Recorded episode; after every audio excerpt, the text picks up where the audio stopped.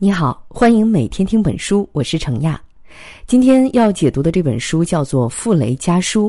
这本书一共三百三十六页，我会用大约二十七分钟的时间说一说这本书的精髓，讲述傅雷先生对下一代的人格教育、艺术教育和生活教育，启迪我们的艺术修养、精神境界和生活智慧，进阶我们的思想和格局。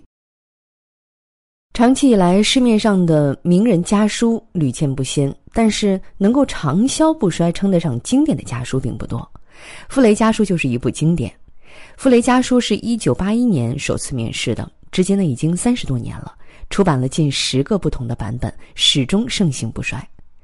傅雷家书体现的思想与教育性，对人们的思想道德文化修养的启迪作用十分深远。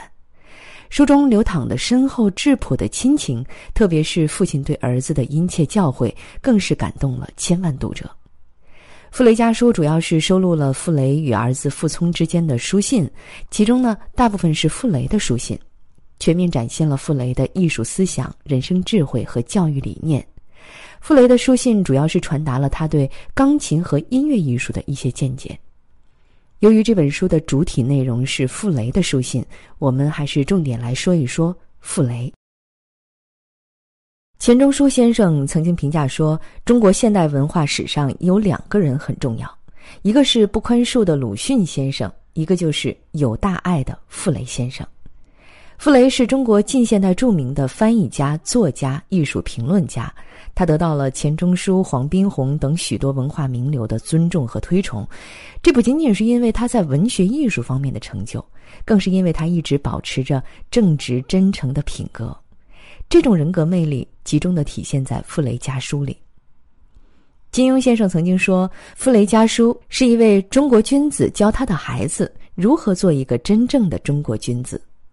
在傅雷的教育下，傅聪成长为了享誉全球的钢琴艺术家，在艺术修养和道德情操方面都有很高的建树。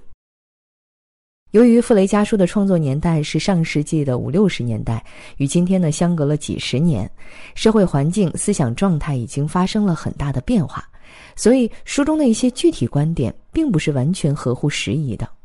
傅雷对于自己比较传统和严格的教育方式也有所反思。我们今天来看这本书，主要是体会作者的人生观、艺术观带给后人的启发，还有书中真挚的思想感情，仍然是历久弥新的。介绍完这本书的基本情况，下面就来详细的说一说书里的内容。这本书主要讲了傅雷三个方面的思想，分别是如何做人、如何做艺术家和如何对待生活。第一个要点，如何做人。傅雷反复强调，先做人，后做艺术家。这个做人呢，可不是我们通常理解的世俗意义上的做人啊，而是要做人格卓越、精神上有所升华的人。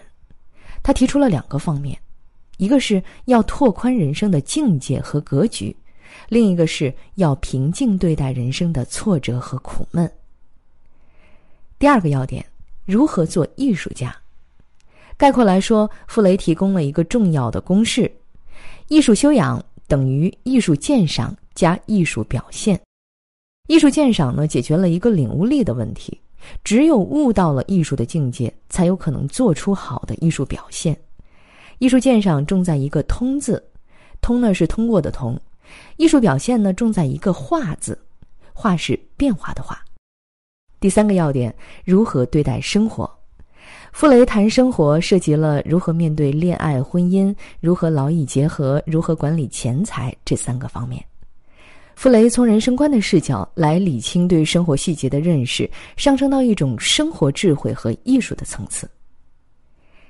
好，接下来我们先来说这本书的第一个重点：傅雷谈如何做人。傅雷所说的做人呢，是广义的，既包括私德，也包括公德。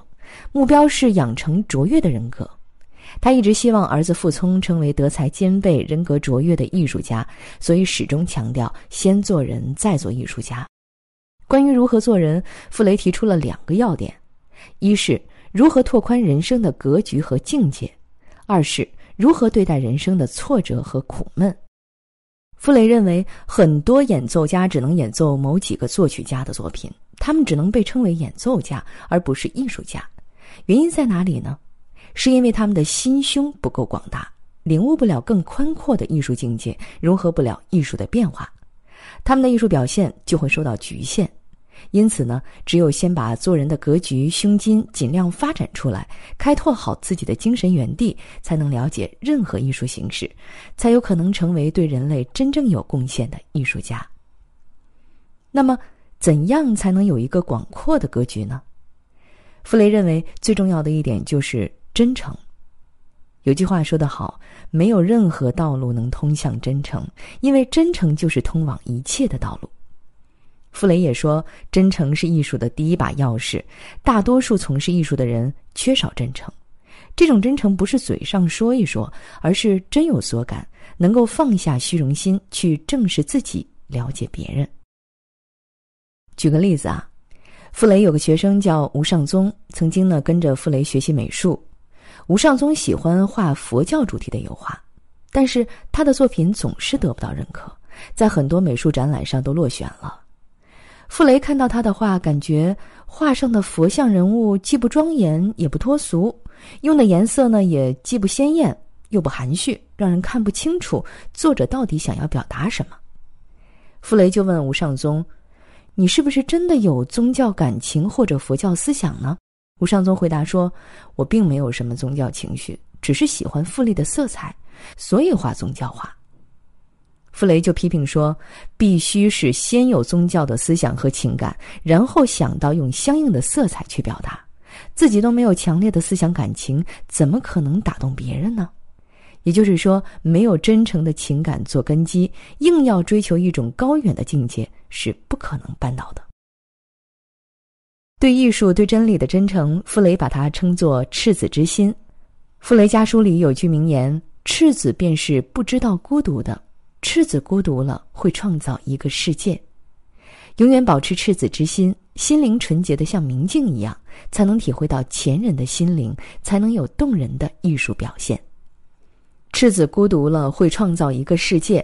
这句话不仅成为傅雷家书流传最广的名言，也成为了傅雷的墓志铭。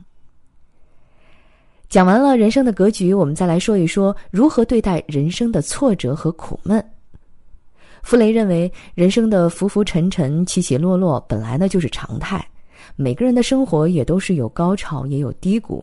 只有庸庸碌碌的人才会没有波澜，生活像死水一样。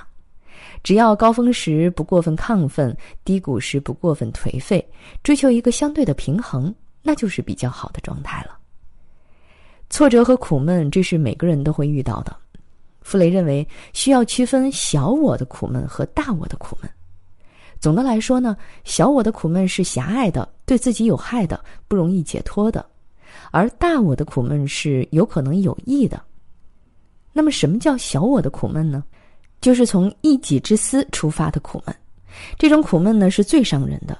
比如，渴望名利而得不到名利，怀着成功的野心却不能实现，跟别人攀比而嫉妒和仇恨别人，这种苦闷害人害己。那什么是大我的苦闷呢？就是从社会、从人类福利出发而产生的苦闷，比如忧国忧民的苦闷，因为它的出发点是正义善良的，所以即使苦闷也不会有害处，反而可能会激发自己做出一些真正的贡献。有趣的是，在曾国藩家书里也有一段相似的观点。有一次，曾国藩的六弟曾国华因为一次考试落榜而发牢骚。感慨自己命运不好，曾国藩在家书里就批评六弟的志向和忧虑太小了。他认为，君子的志向是为天地、为民众立命，所以君子忧虑的是德行不够、学问不深、百姓疾苦，这些还忧虑不过来呢。君子哪有功夫去忧虑个人的得失委屈呢？这一段关于君子忧虑的看法，与傅雷家书里说的大我和小我的苦闷是如出一辙的。所以，傅雷认为，正确的对待苦闷情绪，应该是把自己的小我苦闷转化成一种活泼积极的力量，多想一想人生和宏观问题，把自我呢看得渺小一些，这样才能超脱于个人得失，减少患得患失的情绪，使自己保持愉快向前的积极状态。刚才我们讲完了这本书的第一个重点——如何做人的问题。傅雷告诉我们要保持真诚，拓宽自己的境界和格局，还要分清楚小我和大我的苦闷，从小我的苦闷中解脱出来，平静的对待人生的起落浮沉。下面我来为你讲述这本书的第二个重点：傅雷谈如何做艺术家。在这里，傅雷提供了一个重要的公式：艺术修养等于艺术鉴赏加艺术表现。一个真正的艺术家必须先具备良好的艺术鉴赏能力，能够领悟不同的艺术境界，然后才是好的艺术表现力。艺术鉴赏解决的是领悟力的问题。傅雷认为，艺术鉴赏贵在一个“通”字，“通”是通过的“通”，通就不局限、不迂腐，就能培养格局、眼界、心胸。傅雷本人就是艺术鉴赏方面的通才。无论是文学、美术、音乐，对艺术作品，他都有自己深刻的见地。他鉴赏艺术作品，往往是先从这个作品的时代背景和社会思潮入手，再去分析作者的思想和情感，最后来体会作品的内涵和意境。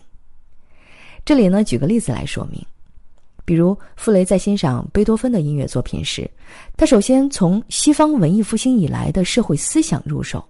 再分析贝多芬思想情感里的冲突性，然后再看这些思想情感是怎么样体现在他的乐曲里。傅雷认为，文艺复兴以来，西方的社会思想一直都存在着一个矛盾：一方面是文艺复兴解放了人性，使人的独立得到了认可；但是另一方面呢，是仍然需要奉行一个无所不能的神作为主宰。个人的自由独立、自我扩张与基督教的神学思想产生了对立，这种对立呢，就会折射在艺术作品里。受到这种思想的影响，贝多芬的作品常常有两个主题：一个主题是个人的意志，代表了自我的扩张；另一个主题是个人掌控不了的命运，或者可以说是神的力量。两个主题斗争的结果往往是人的意志获胜，但是胜利不能持久。到了另一个作品里，就又要斗争和挣扎。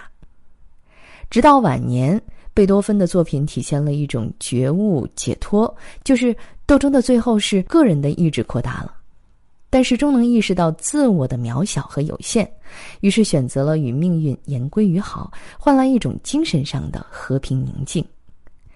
顺着这样的思想脉络，对于贝多芬音乐不同阶段的特点以及它背后的思想根源，就有了更加深刻的体会。傅雷在跟傅聪探讨西方艺术的时候，还会站在东西方文化融合的视角来体会东方文化里的一些思想，有时候对于艺术领悟可以有独特贡献。比如，傅雷就认为，最好的艺术作品往往是体现了中庸思想的，浪漫的作品可以温柔妩媚。但是不过分甜腻，不让人产生一种邪念或者私欲。相应的，悲剧的作品可以感伤，但是不显得过分哭哭啼啼，而是有一种古典的美。这种意境呢，就好像我们评价《诗经》是乐而不淫，哀而不伤，是一种张弛有度、恰如其分的美。再比如，还可以从中国古典文学的意境里来理解西方音乐。傅雷和傅聪父子就认为，肖邦的音乐风格是既飘逸又沉着的，类似于李白的诗，是一种诗意的境界。虽然有一种超越世俗的气息，但是呢，一点也不带神秘色彩。类似于这种跨文化、跨艺术形式的鉴赏作品，就是一种通的表现。这种通的方式啊，可以拓展对于艺术作品的理解，让人在鉴赏艺术作品的时候，尽量不迂腐、不局限。有了艺术领悟力作为前提，艺术表现就是水到渠成的事儿了。傅雷认为，艺术表现最看重的是画，画是变化的画，因为画，所以能忘记自我，与艺术作品合一，与观众或听众合一。傅雷与傅聪在探讨艺术表现时，提出了一个有意思的观点：艺术表现的方式有两种，水平式的传达和垂直式的传达。水平式的传达呢，是一种渗透的方式，不知不觉、潜移默化的流入人心底；垂直的传达呢，类似于一种灌输的方式，带有强制他人接受的感觉。渗透的方式力量往往是大而持久的，这就是中国人所说的“话”。画不是没有斗争，而是避免了表面上的猛烈的斗争，采用的是长期的、比较缓和的斗争。那么，怎样才能做到画呢？傅雷阐述了自己的艺术观点。首先，千万不能做艺术工匠。换句话说，技巧一定是次要的，艺术本身才是终极目标。一天到晚摆弄技巧的，那是艺术工匠，甚至是机器，绝对不是艺术家。技巧只是手段，无论如何都不能喧宾夺主。如果过于注重技巧，忽略了艺术性，那么就很容易造成表达方式的机械和僵硬，就不能达到潜移默化的效果。还有一个非常重要的方面，就是要达到理性与感性的平衡。傅雷认为，艺术表达的理性与感性平衡有三个层次。第一个层次是感性认识，有个初步印象和大概的认识。第二个层次是理性认识，深入了一步，了解到本质。但是呢，这还不是终点，必须要再深入下去，进入第三个层次。傅雷把这个层次呢称为爱，或者叫感情深入。在这个层次上，艺术家把理性的认识再用心灵去体会，把自己的喜怒哀乐和原作者的喜怒哀乐融为一体，附着在原作者的神经上，引起了共鸣和反响。所以说，艺术家不仅不能止步于感性认识，也不能止步于理性认识，必须要投入全部的感情，建立在理性认识基础上的感情，倾注自己的爱。这个爱不是庸俗的琐碎的爱，而是纯洁的、真诚的、忘我的大爱。作为父亲，傅雷还针对儿子傅聪的特点做了更加具体的教导。在傅雷看来，傅聪的优势是敏感、热情，感觉非常敏锐。但同时呢，这也是缺点，有一利就有一弊，往往感受是很快的，但是呢，不能沉浸很深，不能保持长久。傅聪对于音乐的把握，大部分是靠天赋和直觉，这种感受常常是不稳定的，因此傅雷特别注重对傅聪的理智和思想的训练，比如傅雷要求傅聪对于自己感受到的东西，要用理论、逻辑，甚至艺术史方面的知识来充实和证明。他还督促傅聪经常写家书，用写信的方式来训练写作，巩固自己的思想和表达。傅雷认为，最好的艺术是既能让人感受到强烈的情感，又能让人体会到理性的节制。感性与理性平衡之所以美，就是因为这是最上乘的人生哲学，也是最精妙的生活艺术。因此，感情过多的艺术家要有意识的自制，要能自如的控制感情，而不是反过来被感情控制。举个例子，就像一个久经沙场的大将军一样，指挥千军万马，战鼓声雷动，而自我岿然不动，这才是到了最高境界。艺术家也是如此，能够自如的调动听众、观众的感情，而自己呢，稳如泰山，坚如磐石。这才是艺术的成功。现在我们讲完了这本书的第二个重点，关于如何做艺术家的观点。概括来说，一个真正的艺术家需要同时具备好的艺术鉴赏能力和艺术表现能力。艺术鉴赏贵在通，艺术表现贵在画。最后呢，我们来聊一聊这本书的第三个重点：如何对待生活。相比较前两块内容呢，这部分内容要显得亲切和轻松一些啊。傅雷家书里的很多内容都是父亲对儿子所说的一些家常话，这些家常话体现了傅雷对于傅聪的生活教育，也处处透露出深沉的父爱。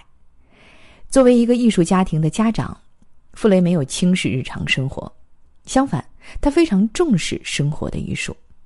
傅雷说：“古往今来的艺术家大多不会生活。”这不是他们的光荣，而是他们的失败。不要看不起生活的琐碎，生活的琐碎内容就是生活艺术的全部内容。关于如何对待生活，这本书主要涉及了三个话题：如何对待恋爱和婚姻，如何做到劳逸结合，以及如何理财。我们先来看一看如何对待恋爱和婚姻。在这本书中，傅雷多次提到了自己的爱情观。他教导儿子不要秉持恋爱至上的观念，无论在恋爱多热烈的时候，都不要忘记忠诚于学问、艺术、真理，这些永远是在爱情以上的。恋爱或者婚姻的双方不应该把对方当做自己的全世界，而是要意识到人格的独立、扩大的世界观，尽量把注意力放在事业、学识、艺术上，这样才能找到彼此共同的乐趣，才能维系比较长久和稳定的感情关系。在婚恋问题上，首先面对的一个问题是如何选择伴侣的问题。傅雷认为，对终身伴侣的要求就像对待人生中的一切要求一样，不能太苛刻。凡事呢都有两面性，比如温柔的人有时候可能显得懦弱，坚强的人呢又可能给人强势的感觉。想法太多了，容易陷入不切实际；务实的管家太太又觉得太庸俗。没有一样优点不是伴随着不足的，在要求伴侣的时候，还是要想好可以忽略哪些小节，又有哪些本质性的问题是不能让步的。那么，究竟有哪些本质性的问题是不能让步的呢？弗雷提出，终身伴侣最重要的还是要考察三样：一是本质的善良，二是天性的温厚，三是胸襟的开阔。有了这三样。其他的方面都可以慢慢培养。确定了伴侣之后，就需要解决两个人如何相处的问题。婚恋双方的相处，傅雷认为最重要的是有共同的理想和看法，正视自己和对方的不足，能够互相包容和忍让。比如，你与对方在思想上，在对真理的执着上是否基本一致或者相差不远，这是首先要剖析清楚的问题。两个人共同的理想和热情，不是说几句空话就能支撑的，而是需要长期不断的灌溉和栽培。两个人需要日常生活中持续不断的沟通和对话，在其中贯彻彼此的为人处事之道，才能达成一致，共同进步。同时呢，两个人只有全身心包容、谅解、经常忍让，才能在人生路上经受住大大小小的风波，执手到老。傅雷说：“爱情出来时候的热情固然美丽，但是总是不能持久。世界上很少有热情如火的情人成为白头偕老的夫妇的。人们常说君子之交淡如水，又说夫妇相敬如宾。这可以说明，只有温和平静的感情才能持久。伴侣到后来应该是一种知己朋友的关系，也就是所谓的终身伴侣。”傅雷与妻子朱梅馥一生的感情经历，可以说是实践了他关于恋爱和婚姻的信念。两人一起携手走过了三十多年的婚姻，在抗战、反右、文革等不同时代，始终相濡以沫，互相扶持，成就了一段佳话。三十多年里，两个人无论多忙，都坚持每天要谈一谈人生事物、文学艺术，或是读书心得。常年来呢，互相影响和熏陶，形成了一致的人生信条和做事原则。傅雷的脾气比较耿直倔强，对于孩子的教育有时候严厉的不近人情，朱梅馥总是能够包容和忍让他。杨绛曾经称赞朱梅馥是集温柔的妻子。慈爱的母亲、漂亮的夫人和能干的主妇于一身的女人。讲完了如何对待恋爱、婚姻，下面我们再来聊一聊如何劳逸结合的问题。傅雷讲劳逸结合，跟我们平时谈的角度不太一样。他特别强调的是，仅仅依靠音乐来培养音乐是行不通的。如果太偏重以音乐本身去领会音乐，时间长了就会减少艺术的新鲜气息，走向抽象、封闭，缺少生命的活跃。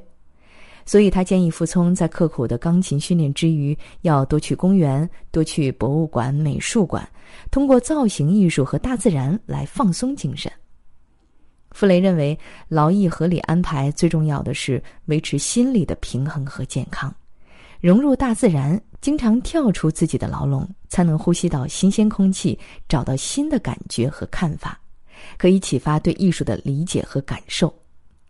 同样的，定期欣赏造型艺术，可以调剂自己的状态，也会让音乐表达更丰富、更有生命力。我们再来说一说傅雷谈如何理财的问题。艺术家呢，往往轻视钱财，傅聪也不例外。傅雷对傅聪说：“我们当然不要做吝啬鬼、守财奴，过分无度的追求物质，被金钱奴役。但是艺术家如果不懂得善待钱财，也不是什么值得骄傲的事情。因为一个艺术家要想保持人格上的独立，只有建立切实的经济保障才有可能。所以，傅雷对于傅聪的物质生活特别关心。傅雷认为，瞧不起金钱并不能解决问题，反而会因为不重视金钱而不会处理，最终吃了金钱的亏，成为物质的奴隶。生活中物质的一面，并不比精神的一面要低级乏味。重视理财，做好计划，总结一套预算决算的方法，跟重视物质不是一回事儿。这是为了不吃物质的亏而采取的预防措施。就好比我们保持日常生活的规律，不是为了过上刻板枯燥的生活，而是为了节省更多的时间来做更多有用的事儿。归根结底，处理好生活上的细节，都是为了更完美的享受人生。好了，说到这儿，今天的内容就聊得差不多了。我来简单总结一下今天为你分享的内容。首先，我们说到了如何做人的话题。这本书告诉我们要做一个精神上有所升华的人，一方面要拓宽自己的人生格局，另一方面要平静的对待生活中的挫折和苦闷。第二，我们谈到了如何做艺术家的问题。这本书提出，艺术家需要培养艺术鉴赏和艺术表现两方面的能力素质。艺术鉴赏归在通，以通识的思想领悟艺术作品；艺术表现呢，贵在画。用潜移默化的方式影响他人。第三，我们说到了如何对待生活的问题。这本书在如何对待恋爱、婚姻、如何劳逸结合、如何理财等生活细节上，给出了一些有益的观点和建议。以上就是这期音频的全部内容。为你准备的笔记版文字就在音频下方的文稿里。另外，得到 APP 精选了十封傅雷家书，请到著名演员杨立新倾情演绎，做成了家庭背景声。你可以戳文稿里的图片链接，免费领取。恭喜你又听完了一本书。